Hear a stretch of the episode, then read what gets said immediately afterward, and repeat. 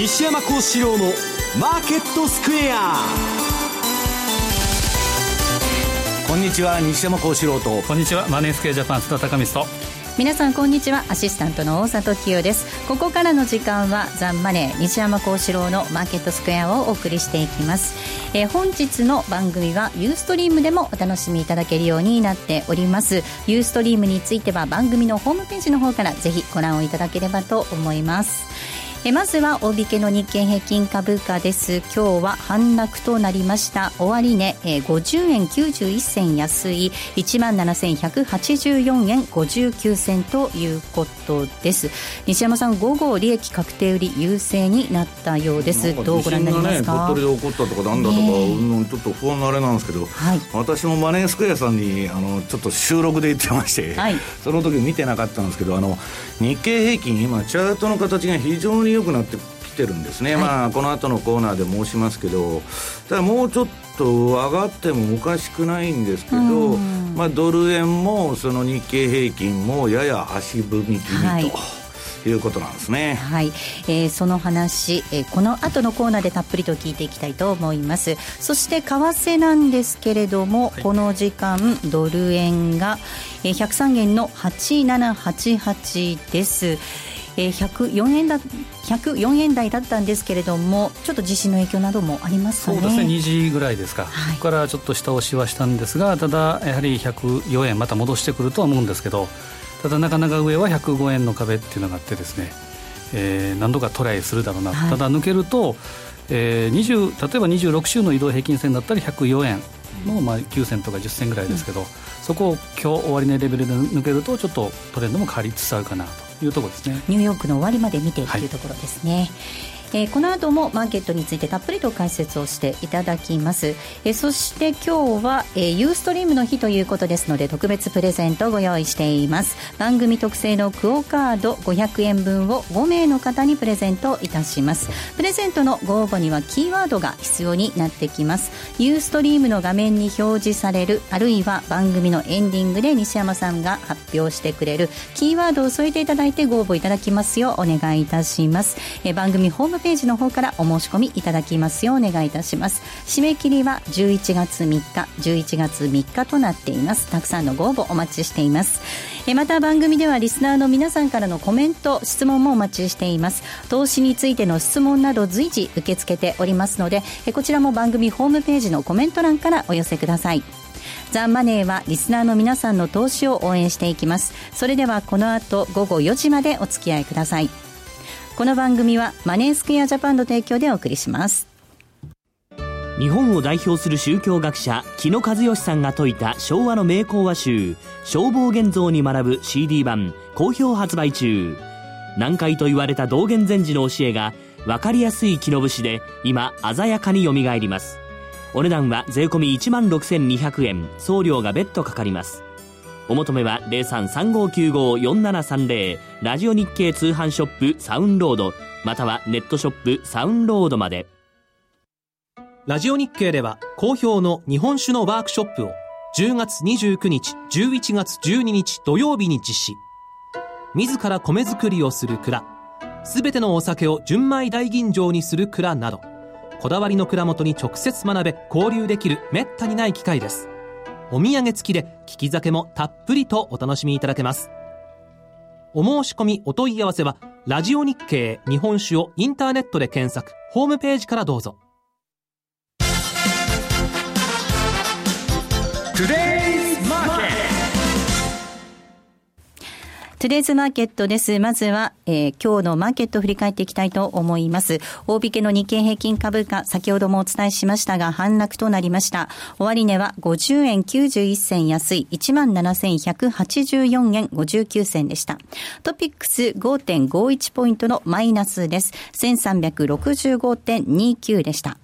え日経平均株価6日ぶりに反落となりました。え昨日まで5日続伸をしておりまして、短期的な過熱感も強まっていたこともありまして、また週末ということもあり、5話は次第に利益確定目的の売りが優勢となりました。また、2時過ぎなんですが、鳥取県を中心にやや大きな地震が相次いだこともありまして、リスク回避目的の売りを促したようです。え東証一部の売買高概算で18億2750万株、売買代金は2兆320億円でした。東証一部の値上がり銘柄数が723、対して値下がりが1117銘柄、そして変わらずは145銘柄となっています。え業種別の騰落率見ていきますと、今日は33の業種のうち11業種がプラスとなりました。上げ幅大きかったのが空運、それから金編の工業、紙パルプなど。一方、え22業種がマイナスとなっているんですが、下げたところで下げ幅大きかったのが、その他製品、情報通信、建設などとなっています。え東証一部で今日新高値となった銘柄です。え今日新高値を取った銘柄なんですが、80 87銘柄ありました。新高値銘柄は87銘柄。一方、新安値となった銘柄は2銘柄のみとなっています。え東証一部の売買代金のランキング確認します。トップは任天堂でした。2位がトヨタ、3位が三菱 UFJ、以下三井住友、ソニーと続いています。売買高のランキング。こちらはトップはみずほとなりました。2位に元宝が入っています。3位三菱 UFJ、4位が木村丹、そして5位に三菱自動車となりました。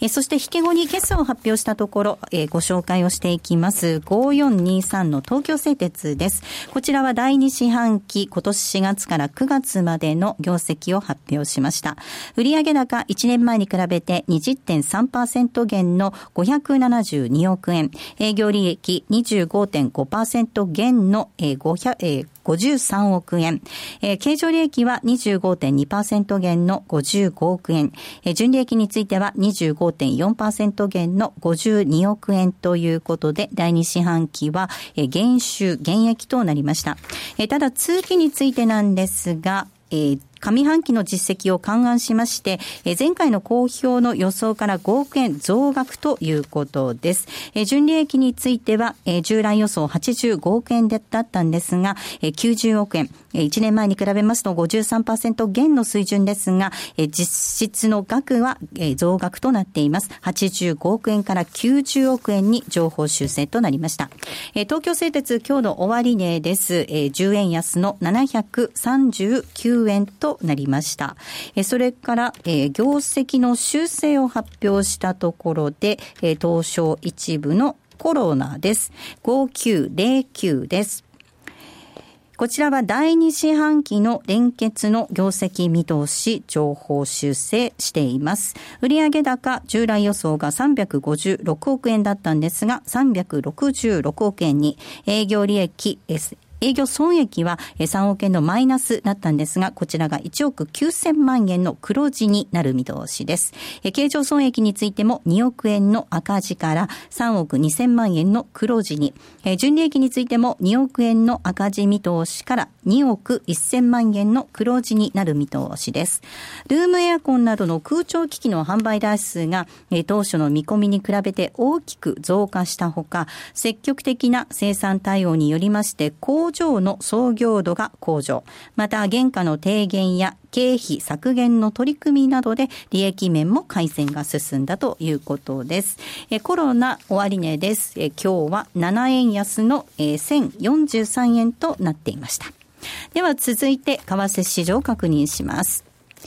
えドル円です。この時間103円の8586です。ユーロ円113円の3036。そしてユーロドル1.090810での動きとなっています。では、マーケットのポイント、津田さんからです。お願いいたします。えー、まずは振り返りで、昨日のですね、えー、ECB 理事会、これが開催されました。で、結果は据え置きということ。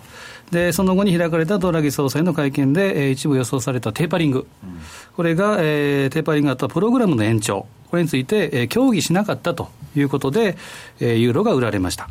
で、えー、今日の東京時間は6月24日、いわゆるブレブレグジットショック、あの時の、えー、レートを下回って、今が1.09、えー、08レベルですか、このあたりに推移していると。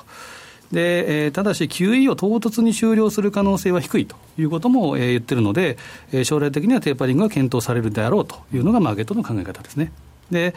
えー、次の判断というのは次回会合になる12月8日、早ければこの日に QE の延長とか、あとはそれを可能にする、えー、購入債権の対象拡大とか、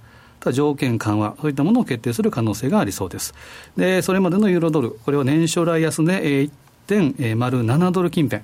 これを目指してくる動きなのかなという気がします。あと19日、日本時間でいうと20日ですけど、行われた第3回の大統領候補のテレビ討論会。はいまあえーまあ、内容についてはです、ね、論評に値しないというかですね、まあ、非難、中傷、えー、泥仕合というような感じでした。はいで CNN、この緊急世論調査では、えー、クリントン勝利が52%で、トランプで39%、ただネットによってはです、ね、逆転で6割近くトランプがというところもあったりです、ね、いろいろではあるんですけど、まあ、報道はずっとヒラリー寄りの、ね、バイアスがかかってますからね。まあ、だからあの、あれですねままマスメディア批判をです、ね、トランプ最近してるんですけど。ただまあ CNN で世論調査でいうと、クリントン、ヒラリーの3勝全勝と、3戦全勝ですね、になっていると。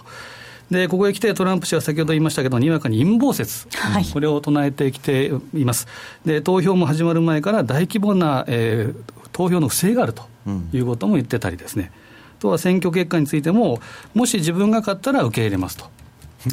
ただ、えー、異議を申し立てる権利は留保する。まさにあのジャイアン的なですねあの将棋盤をですね詰められたらこうひっくり返すような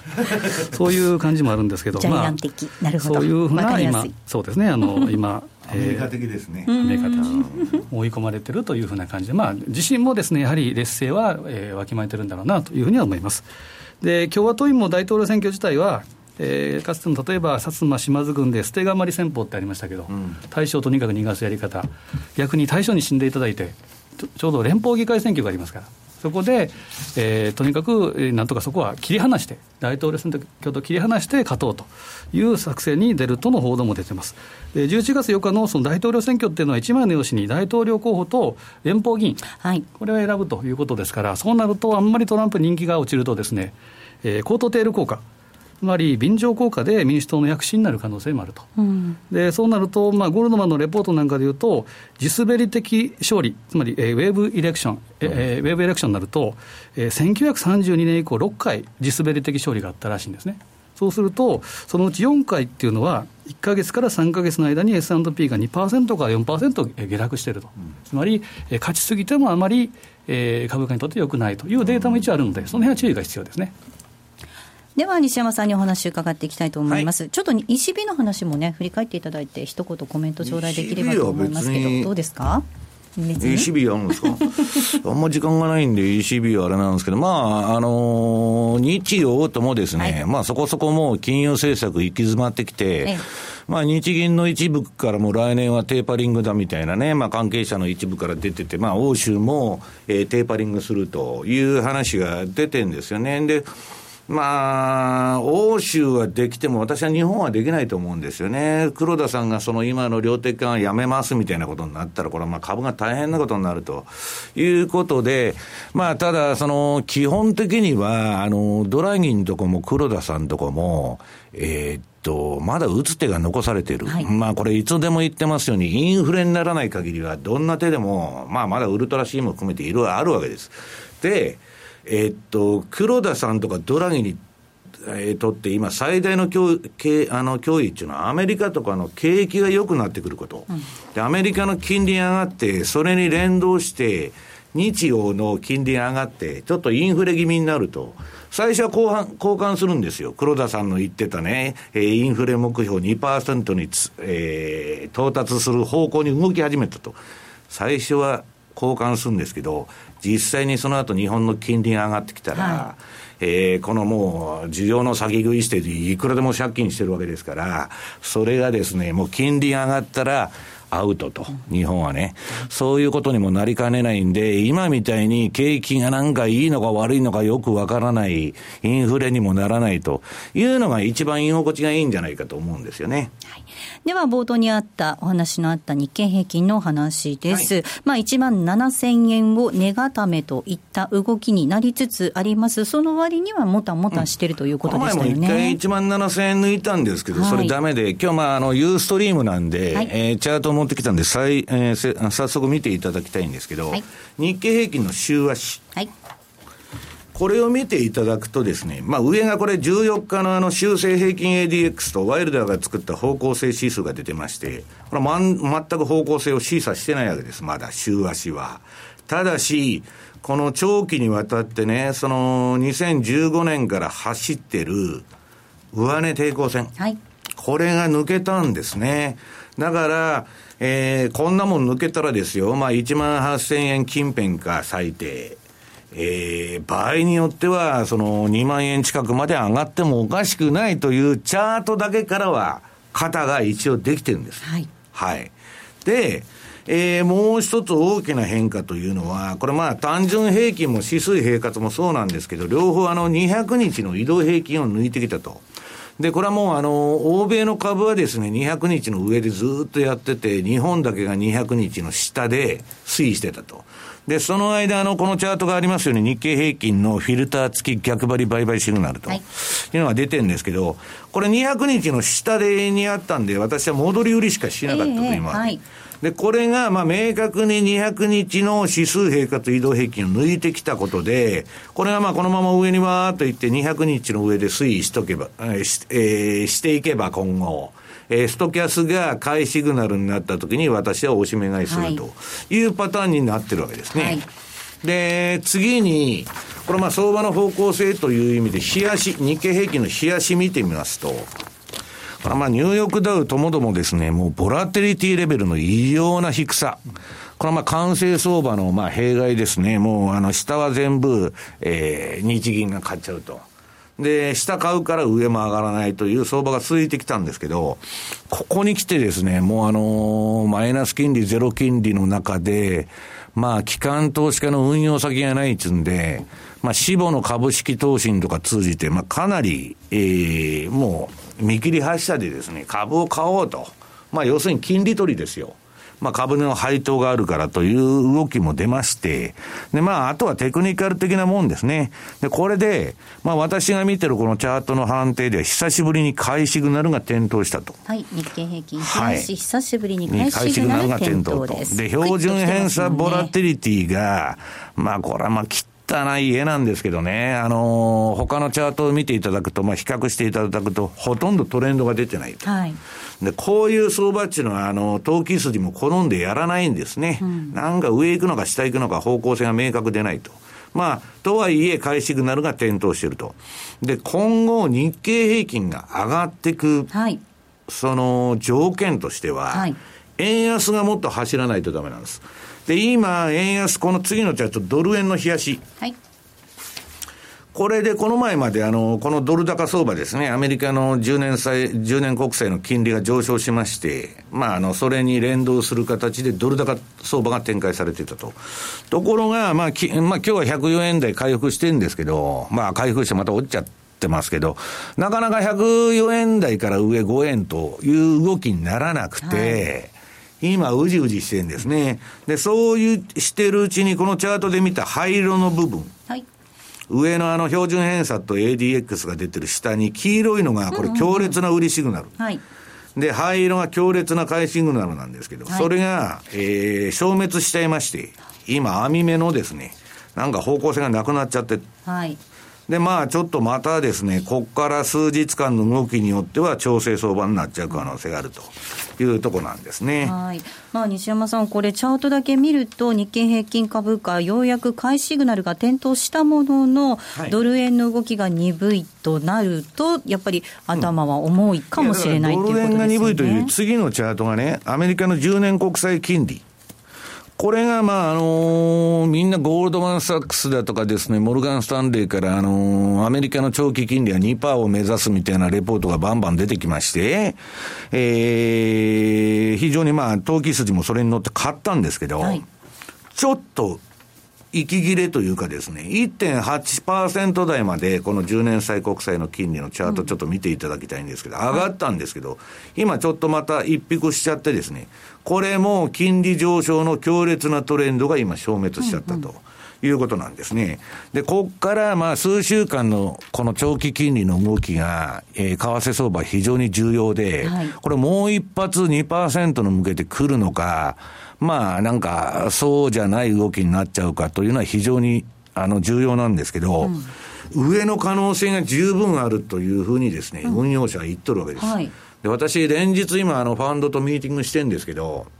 あの、結局ね、トランプになってもヒラリーになっても、来年は財政出動するんだと、アメリカは。まあ、ヒラリーはニュー、ニューニューディールとか言ってんですけど、そうするとね、財政出動すると金利っていうのはやっぱ上がるんですね。で、それで、えー、ドル円がそのアメリカの金利上昇の流れに乗って、うん、えー、ドル高になると、はい、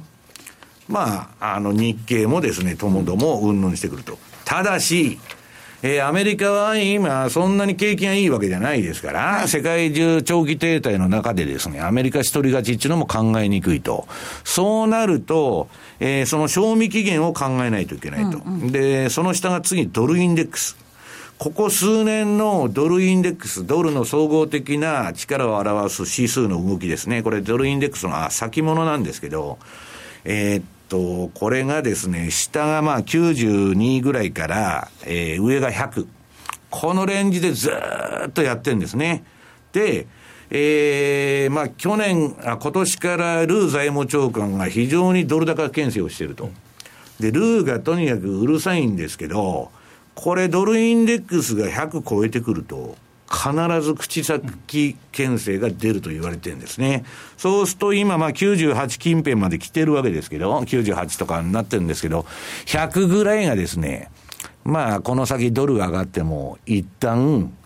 まあ別に強制利食いするわけじゃないんですけどね。えー、まあ戻りの政治的な、うん、えー、ドルインデックスの100っていうのは、やっぱり抵抗になるのかなというふうに考えてるんですけど。うん。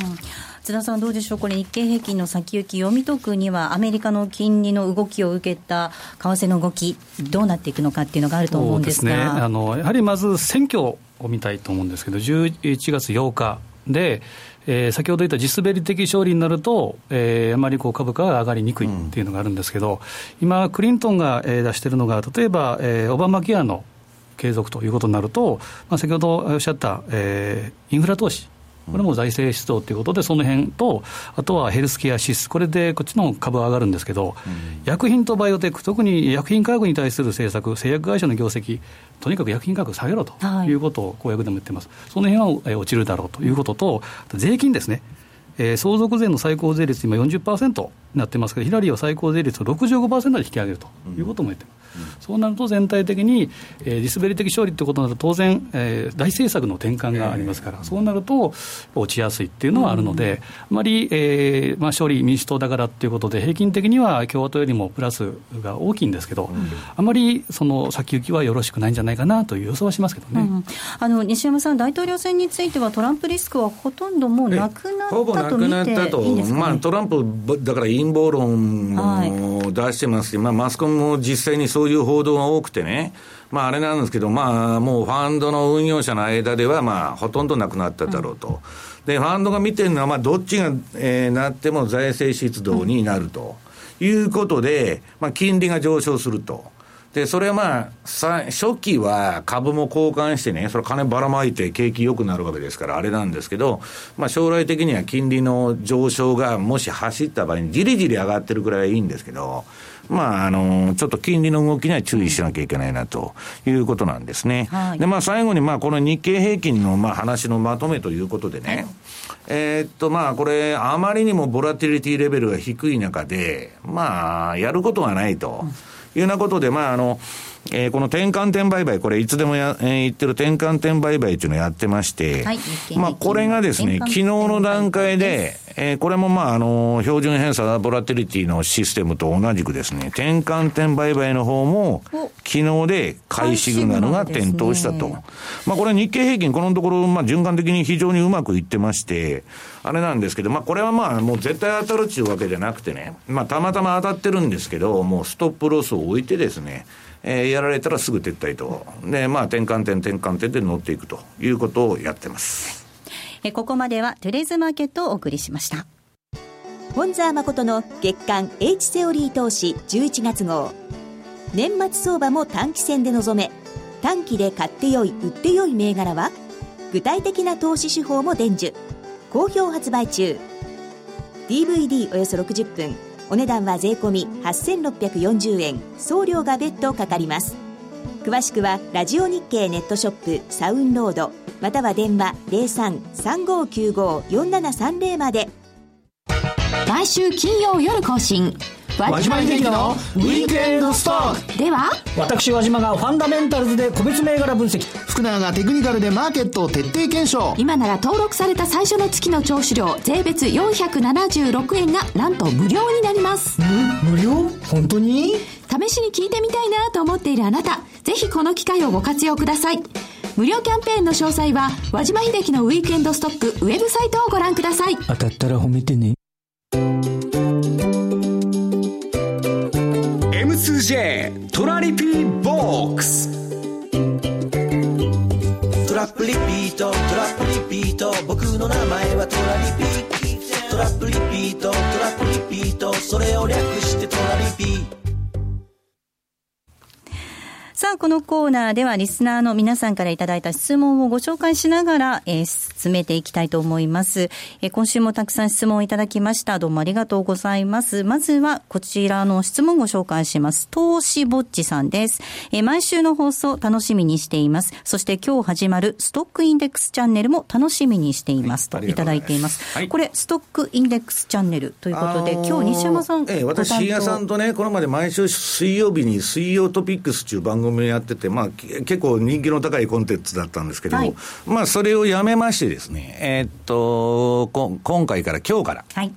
まあ、あの、金曜日に月に2回、はい。えー、まあ、えー、株の番組に出演しているとい。うことで、はい、えー、っと、マネースクエアさんの方で、ストックインデックスと、インデックスチャンネルっていうのをやってまして、うん、まあそこに出演してると。で、今日1回目の出演をさっき、あの、比嘉さんと津田さんに囲まれながら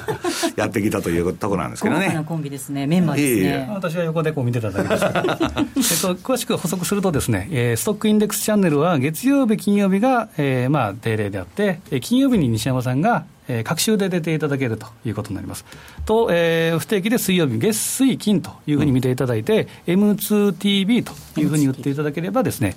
えー、今日は夕方もアップすると思いますけど。はい、西山さんが出ておられます、はい、えー、特に、えー、株に特化した情報コンテンツということです、えー、西山さんは各週金曜日ご担当ということですので今後もぜひお楽しみになさっていただきたいと思います質問ですが、はい、10月末買いについてです。西山さんは以前の放送で、10月に下がってれば買って、大統領選前に一旦利食いたいとおっしゃっていましたが、今のところ10月は下がるどころか地利高のようです。日経225についてはトレンドも発生している状況と思います。これからの10月末買い戦略についてお話しくださいといただいています。これね、今週のレポートでも書いて、まあ今週ね、もう私今すごい忙しいんですけど、あのもうミーティングラッシュになってまして、はい、まあ、株をどうするんだと。で、まあ、一部個別銘柄の売買が、まあ、あんまり私個別進めてないんですけど、まあ、すごくうまくいってましてですね。で、まあ、株、インデックスのどうするんだという話になって、今まあもう、あの、アメリカの株で言いますと S&P500 が19倍近いんです。一株利益の。で、まあ、大体14、5倍いくと相場終わりかって、まあ、アメリカの場合言ってるのがもう19倍でしょそうすると、もうバリエーション的には買えないなと。で、まあ、ニューヨークダウも17倍台にあると。で、まあ、日経平均はちょっと安くて14.29倍なんですけど、これもまあ、なんか、本当に14なのかよくわかんないというのがあってですね、えー、非常にやりにくい状況がついてるわけです。で、も来年の相場っていうのは、まあ、あの、リーマンショックから数えて、上げ8年目に入るわけです。だから非常に危ない。この、この放送で言ってるように、7年から10年に1回急落すると。ところがですね、先ほど言いましたように、割高でも、今の相場はですね、日本の相場見てたらわかるんですけど、業績だとか、そんなほとんど関係ない。まあ、日銀だとかですね、GPIF が買うという、間接的な需給相場になってるわけです。うんはい、で、19で上がるっていうのはあるわけ。でもう一つは株とコモディティ、商品相場の、あのー、パターンというのはですね、えー、1、2、3、4、5と、上げ5波動のうちの最後の5波動目が一番上がると言われてるんですね。で、今、まあ世界のエリオット波動、まあいろんなカウントを打ってる人がいるんですけど、まあ最後の5波動目の1、2まではカウントされてて、で、これからまだ3波が残ってて、で、4で下げて5で上がると。そうすると、まあ、今すぐ、えー、大暴落っていうことはないだろうと。で、相場の最後一番上がるんで、それを取りに行くかどうかっていう議論なんですね。うん、で、一番上がるかもわからないし、ただし5波動っていうのはすごいいい加減で、はい、30円とか50円上がって、え、あの、延長もするんだけど、短縮もすると。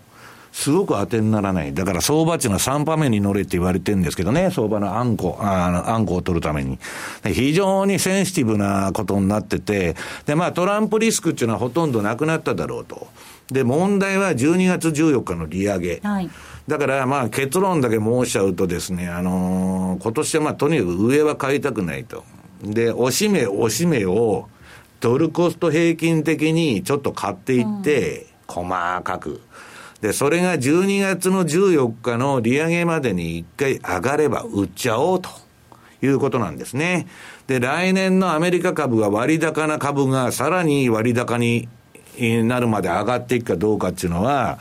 アメリカの財政出動次第だと。いうことはあるんですけど、その割にはね、後でまあ、あの、ニューヨークダウのチャートやりますけど、相場がすごく弱い。うん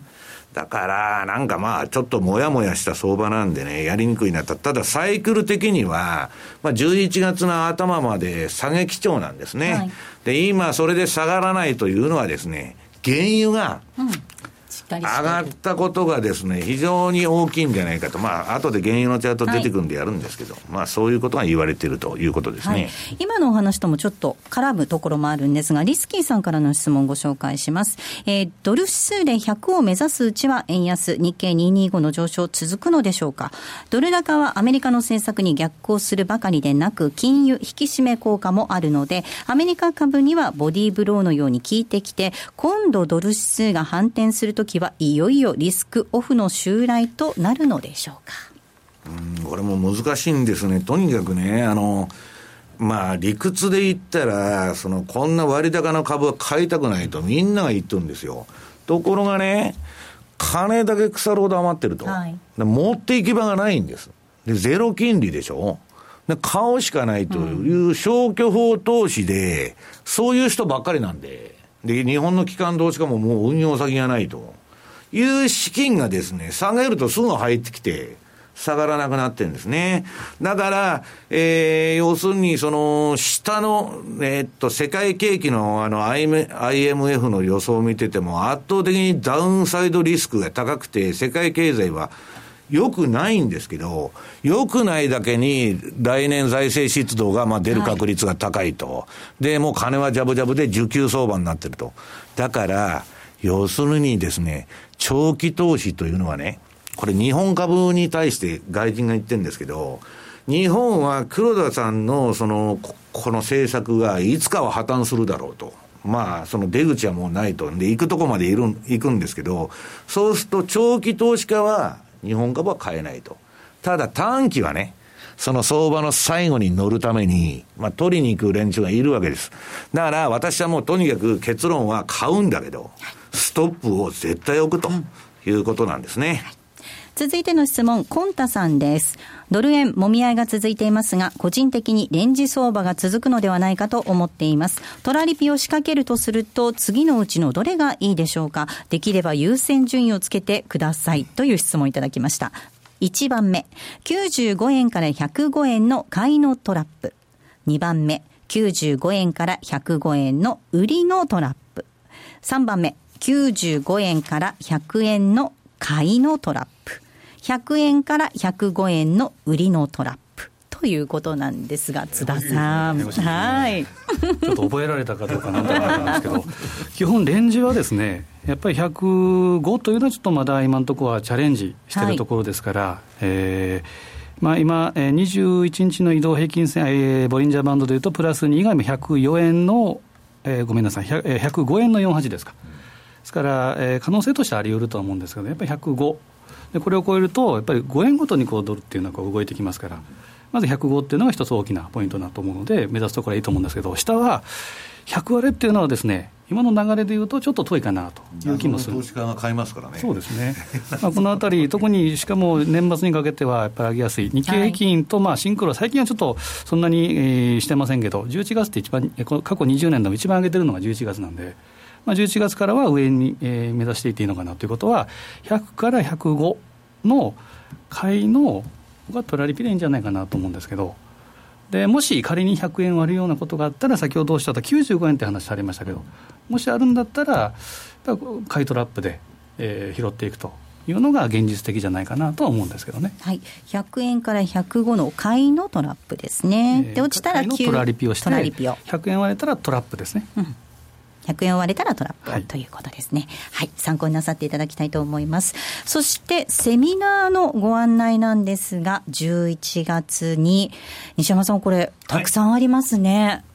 埼玉、静岡、横浜と、はいえー、埼玉と横浜は初めてですね。そうなんですね、ええー、ご紹介していきます。まずがまずは11月3日が横浜での開催、そして11月9日土曜日が埼玉での開催。19日ね。あ、11月19日が埼玉での開催。はい、11月23日、え祝日です。静岡での開催となります。え詳しくは番組ホームページご覧いただきますと、それぞれ URL というか、えっ、と、バナーがございますので、えそちらをクリックしていただいてご応募いただきますようお願いいたします。11月3日横浜、19日埼玉、23日静岡です。たくさんのご応募お待ちしております。ここまでは M2J トラリピボックスお送りしました。虎ノ門医学セミナー、より良い地域連携医療を目指して、高度先進医療機関である虎ノ門病院の医師などが、医療の動向から身近な病気の治療、予防などを幅広く解説します。虎ノ門医学セミナーは毎週木曜日夜9時30分、好評放送中。浜田節子です。鎌田新一です。投資という冒険をもっと素敵にするためにマーケットのプロを招いてお送りする「ゴーゴージャングルマーケット」は毎週金曜午後4時から。お聞き逃しなく競馬中継が聞けるラジオ日経のテレドームサービス。東日本の第一放送は0180-99-3841、99-3841。西日本の第二放送は0180-99-3842、99-3842。情報量無料、通話料だけでお聞きいただけます。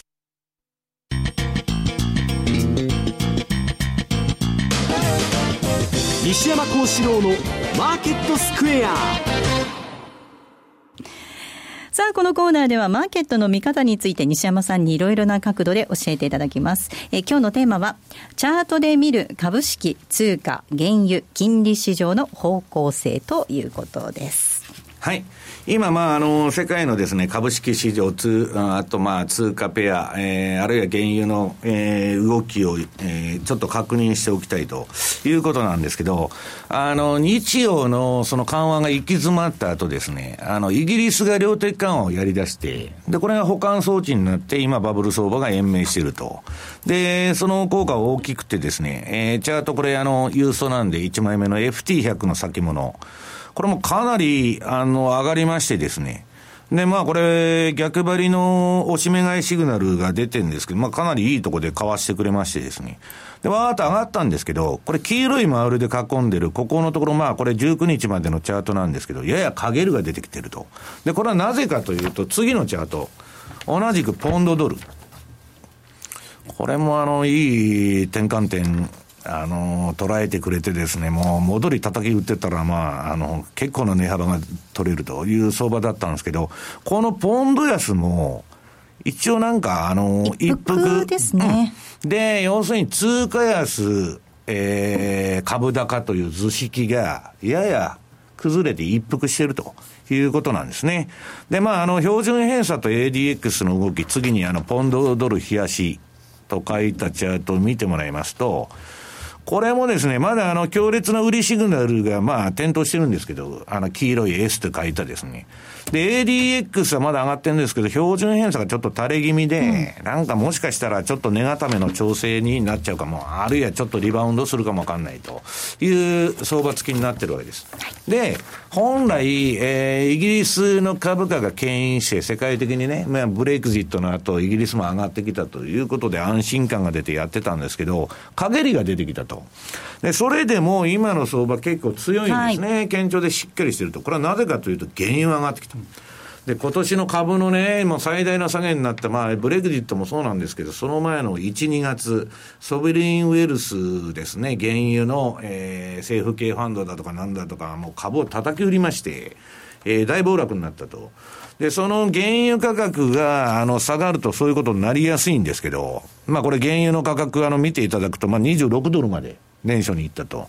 で、それが今倍のですね、50ドルになってまして、これあの、買いトレンド相場が展開されてたわけです。だから、だからこれでリスクオンになってると。いうことなんですね。で、堅調は堅調なんですけど、次にニューヨークダウのフィルター付き逆張り逆張り売買シグナルというチャートを見てもらいますと、はいはいこれですね、おおむね2ヶ月の市場参加所のコストである52日移動平均の下でずっと売買が続いてる。これはあんまり強くないんですね。で、かといって200日の上にはいるんですけど、なんだかこれ上がらないなと。これはですね、おしめは買うんだけど、バリエーション的にもう PR が高すぎるってことなんですね。だから、まあ、あのー、財政出動の発表とかなんか爆発的な材料があったら、もう高くても、まあ、さらに上がるだろうから買おうという動きが出てくるんでしょうけど、今のところはちょっとですね、えー、大統領選挙通過しないとそういう動きにならないのかなと。で、みんなが気持ち悪い気持ち悪いって言ってるのは、次のニューヨークダウ冷やし、ボラテリティレベルが低いと。はい。もうこれ、本当に動いてないんですね。えー、横ばい相場が続いて、9月にドスンと下一回落ちたんですけど、そこからまた横ばいと。何なんだと、これはもう相場のそのトレンドフォロワーからしたら、こんなん相場になってないというチャートなんです。だから、ちょっと気持ち悪いなと、こ、こっからもしボラティリティレベルが上がってきた下に行くとですね、気持ちが悪いというのをみんな言っとるんですね。だからまあちょっとおしめ買いの方がいいんじゃないかと。で、今、その次のチャートでニューヨークダウ週足とフィルター付きの逆バル売買のシグナルと、はい、ここ、これも200週移動平均の上で今、ニューヨークダウの週足をやってて、まあ、ストキャスのですね、買いシグナルに従ってたらいいという相場がこれまで続いてきたんですけど、まあ、この26週移動平均というのは非常に重要で、これを割ってくると、ようやく下の目が出てくるんですね、えー、相場。はい。で、まあ、それを今、まあ、その攻防戦をやってると。はい。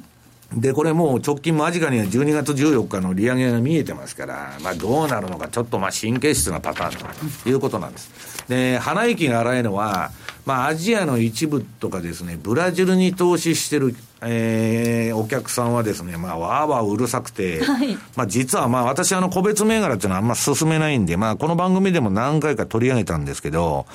あの、ブラジル株、ブラジル株って何買ってもいいんじゃないんですよ。で、まあ、あのこれ、今日のチャート、DJUBS ココモディティ価格とブラジル株価と、まあ、ドルベースのブラジル株価はコモディティの動きに、えー、まあ、掃除系になると。で、まあ今、コモディティがもう底打ち気味になってますんで、はい、みんなまあしっかりしてると。で、次はボベス、ブラジルのボベスパ指数のチャートが出てるんですけど、これも素晴らしいトレンド相場になってると。ロングですね。ええー、あの、すごくなってて、はい、で、次が、個別です。えー、個別のいたうウニバンコ。まあ、あの、金融機関ってもうゼロ金利マイナス金利でボロボロなんですけど、ブラジルだけがですね、あの、ブラジルってあの資源の国だと思われてる方多いと思うんですけど、実は金融の国なんですね。で、金融機関だけは盤石で、えー、っと、いくら貸し倒れが増えても、えー、っと、手数料だとかフィーを上げるとすぐ解消できちゃう。えー、で、ブラジルで銀行口座がないのは首のないのと同じですから、絶対に口座を維持しようとするんですね。で、それでまあ、この1割無償やってるんですけど、もう株価うなぎの上りに上がってまして、まあ、あと2割ぐらい上がってもおかしくないと。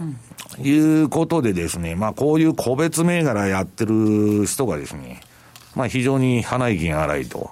いうような状況になってまして、まあ、株の方はだから、どういうんですか、これまあ、ブラジルの方もアメリカの利上げリスクっていうのはあるんで、まあ、その前に今、リグオーという話をしとるわけですね。で、通貨の方はですね、はい、ユーロドルが、まあ、売りトレンド相場、はい、これ標準偏差と ADX で見ると、はい、まあ、両方上がってて、相場は21日ボリンジャーバンドの下でやってると。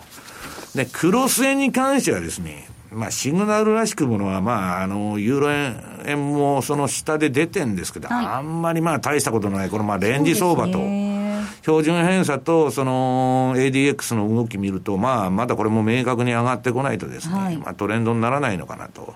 で、唯一、クロス円でトレンドが出てるのは5ドル円。はい、5ドル円です。これはまあ、買いトレンドが出てましてですね、えー、前の高値が見えてきますん、き見えてきてますんで、そこら辺までは突っかけてもおかしくないかなというような状況なんですね。で、まあ、あの、これ見てもらうとですね、まあ、通貨っていうのは、まあ、結構トレンドが出やすくて、あと、コモディティですね。で、株というのはなかなかトレンドが発生しない。さっきの日経平均だとか、ニューヨークダウの絵を見てもらってもそうなんですけど、だから私はまあ逆張り中心にやってるということなんですね。はいえー、チャートで、えー、現在の相場の位置確認をしていただきました。えー、ここまでは西山幸四郎の FX マーケットスクエアをお送りしました。M2J マーケット投資戦略。はい。あ、私ですね。M2JFX 投資戦略。今、いきなり津田さんに振っちゃった。いいえと、津田さんに、私がタイトル、番組タイトル番組タイトル言わないと、コーナータイトル言わないといけないですね。はい、えっ、ー、と、投資戦略のコーナーです。M2J の投資戦略ががっていきたいと思います。お願いします。はい、えっ、ー、とで、先ほど続きじゃないんで、最後にあの、おっしゃっていただいた5ドル円なんですけど、うん、これは、えー、日足レベルでもトレンドが出始めてきたということと、あとは月足レベルでもですね、えー、結構出てる、例えば20か月の移動平均線、これは、えーまあ、20か月の市場参加者のコストを上回ってるということと、あとは、えー、相場の転換点を示しやすいというふうに言われているパラボリックが、10月に入って買い転換、2014年の12月以来ですから、22か月ぶりに買い転換してるんですね、まあ、津田さんが言ってるあの 8, 8月末買いの12月 ,12 月ぶりと。いうパターンになんか今年もはまっとるんですけど、ね、12月はやはり注目は12月14だと思うんですけど、うんでまあ、ただちょっと気をつけなければいけないのは、やっぱ中国、これは足元で、あんまりこれはよろしくない、例えば今週19日に発表された GDP ですけど、まあ、予定調和ではあったんですけど、6.7。ただ、えーまあ、9月は10%の落ち込み、輸出が落ち込み。資金流出がひどいですからね。ひどいですね。これはですね、規模でいうと、えー、昨年の10月から今年8月までに2650億ドル、うん、日本円でいうと27兆5600億円がが出てると、まあ、貿易の収支の決済なんかもそうですけど、で IMF は中国の債務基準に警告を出しているということと、うん、あとは BIS が3年以内に中国で金融危機が発生すると、えー、発生する危険性があると、サブプライム危機とか、アジア通貨危機よりも厳しい状況と、うん、これは警告してるっていうのもあるので、うん、この辺やっぱ無視できないというところですから、ね、まあ、例年やっぱ1月に結構こう、どんとクラッシュすることが多いので、その辺はやっぱ注意したいなとは思いますね。はいえー、ドル円なんですが、この時間103円の9495、そしてユーロ円が113円の3953、ユーロドルは1.090510での動きとなっています。ここまでは M2J 投資戦略お届けしました。さあ、ではここでエンディングなんですが、一つ業績出世のニュースお伝えしたいと思います。8242の H2O リテイリングなんですが、第2四半期の業績予想を修正しています。えー、営業利益1年前、えー、従来予想78億円から6 66億円に下方修正です。一方純利益についてはこちらは引き上げということで当初29億円だったのが65億円になる見通しだということです。さあそしてキーワードですね。これスイッチなんですはい。任天堂の新しいゲーム機でございます。はい。ということで、えー、キーワードはスイッチでございます、はい、こちらを添えていただいてご応募いただきますようお願いいたします。ではお別れのお時間ですここまでの相手は西山幸四郎とマネースクエアジャパン津田隆美と大里清でしたさよならこの番組はマネースクエアジャパンの提供でお送りしました。